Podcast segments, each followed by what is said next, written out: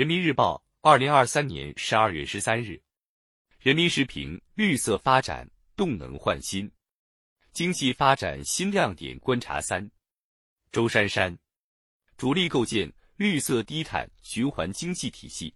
加快形成科技含量高、资源消耗低、环境污染少的产业结构，经济绿色化程度大幅提高的过程，就会成为发展潜力和后劲持续增强的过程。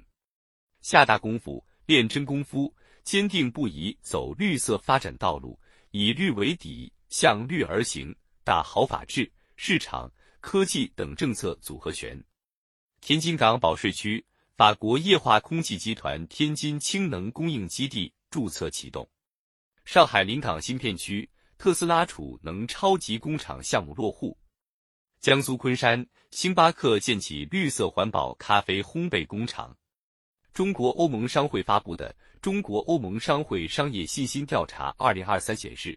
百分之九十五的受访企业计划在二零五零年前实现在华业务去碳化，百分之四十六的企业打算在二零三零年前实现碳中和。今年以来，众多绿色低碳项目成为外商在华投资的新方向，折射绿色发展的强劲势头，也为我们观察中国经济。打开了一扇窗，观察今年经济发展，绿色无疑是一个重要的关键词。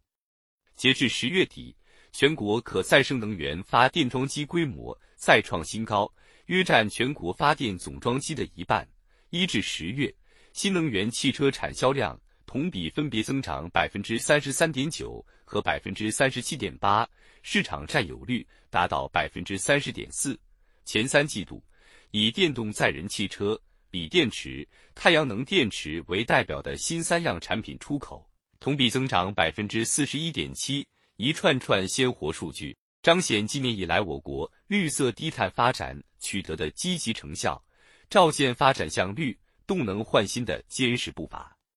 生态环境保护和经济发展不是矛盾对立的关系，而是辩证统一的关系。保护生态环境就是保护生产力，改善生态环境就是发展生产力。习近平总书记指出，要站在人与自然和谐共生的高度谋划发展，把资源环境承载力作为前提和基础，自觉把经济活动、人的行为限制在自然资源和生态环境能够承受的限度内，在绿色转型中推动发展，实现质的有效提升。和量的合理增长，着力构建绿色低碳循环经济体系，加快形成科技含量高、资源消耗低、环境污染少的产业结构，经济绿色化程度大幅提高的过程，就会成为发展潜力和后劲持续增强的过程。南京港就是个典型的例子。过去几年，南京港投入大量资金建设码头油气回收装置。油气化工码头管控平台、原油自动工艺改造等项目，环保投入不仅改善了过去油气刺鼻的环境，也带动南京港连续三年业绩提升。环保设备将污染物回收利用，大大节省了成本。依托新设备开展数字化管理，港口的装卸效率和安全生产水平都有显著提升。相关负责人感慨：环保和安全投入。不是花冤枉钱，而是物超所值。这也启示我们，发展要算大账、长远账、整体账、综合账。实现绿色转型的确需要付出巨大努力，但可以塑造发展新动能新优势。推动各方护绿、降碳、减排，离不开政策引领护航。温室气体自愿减排交易管理办法试行发布，规范相关交易及活动。电力现货市场基本规则试行印发，为推动新能源参与电力市场交易理顺机制，绿色低碳先进技术示范工程实施方案出炉，助力绿色低碳新产业新业态发展。今年以来，我国加快构建有利于绿色低碳发展的政策机制，财政政策不断丰富，货币工具持续完善，能源领域价格改革深化。市场交易更加活跃，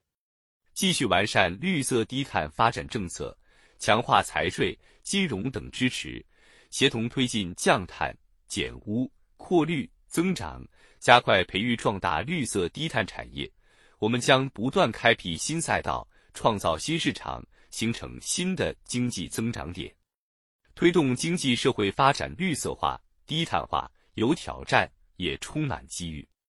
下大功夫，练真功夫，坚定不移走绿色发展道路，以绿为底，向绿而行，打好法治、市场、科技等政策组合拳，我们定能更好抓住机遇，以发展的含绿量提升增长的含金量，在绿色低碳高质量发展的路上行稳致远。